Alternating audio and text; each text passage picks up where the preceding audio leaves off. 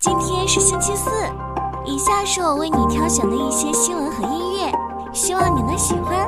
新的一天要加油哦！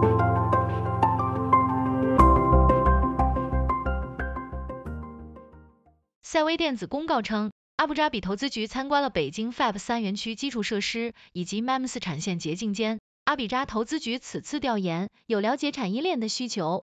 阿布扎比正全力打造智能和自动驾驶汽车产业园区。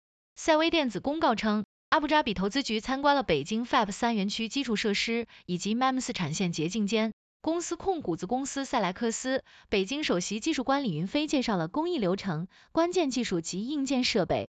这不是阿布扎比投资局第一次调研 A 股上市公司。今年七月，宁波银行也公告称，接受阿布扎比投资局李楠的调研，形式为电话会议。阿布扎比投资局副部长调研赛威电子，根据披露，赛威电子就 MEMS 业务基本情况、客户分布、MEM 产业链和供应链，以及阿布扎比投资局关心的其他问题作出回答。赛威电子表示，MEMS 处于中游传感器制造环节，供应链方面，公司近年来均在成批次或整线采购半导体设备。并加大关键原材料及生产工艺设备的采购及储备力度。阿布扎比投资局的调研有了解产业链的需求。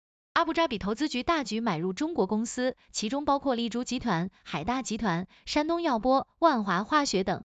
阿布扎比投资局与小马智行签订合作协议，后者加入在马斯达尔城建设的阿布扎比智能驾驶汽车产业集群，同时获得在阿布扎比亚斯岛开展自动驾驶道路测试的许可。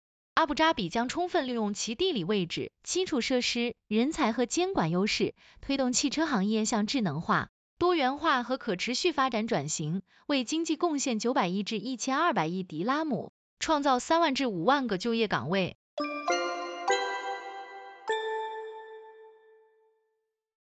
豆瓣聊理财的活跃度持续升温，成为年轻人理财的新热点。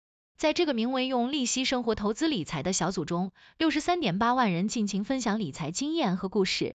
这些理财爱好者被称为“钢铁韭菜”，代表了他们坚韧不拔的理财精神。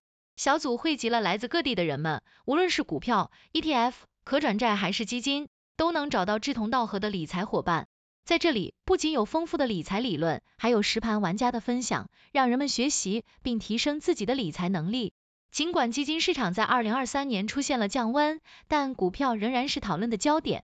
然而，也不乏对基金亏损的共鸣。许多投资者分享了自己亏损的经历。为了提升投资者的获得感，基金公司应关注销售时机，为投资者提供更合适的申赎机会。此外，医疗、白酒和新能源等行业也备受关注。尽管投资者期望不断落空，与此同时，稳定的收益和零风险的存款也成为投资者的选择。豆瓣理财小组真实的呈现了不同类型的投资者，也在向金融机构传达着用户需求的变化。只有深入了解用户，才能提供最适合的产品和共赢机会。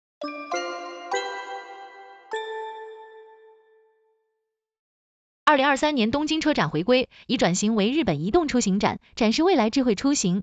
国产品牌引人关注，比亚迪、小鹏等亮相，丰田发布高性能电动跑车 FTSA，表现出色且注重操控性能。兰德酷路泽 a 是兰德酷路泽首款电动车，预计将提升空间表现。本田推出 Prelude 概念车，保留驾驶乐趣。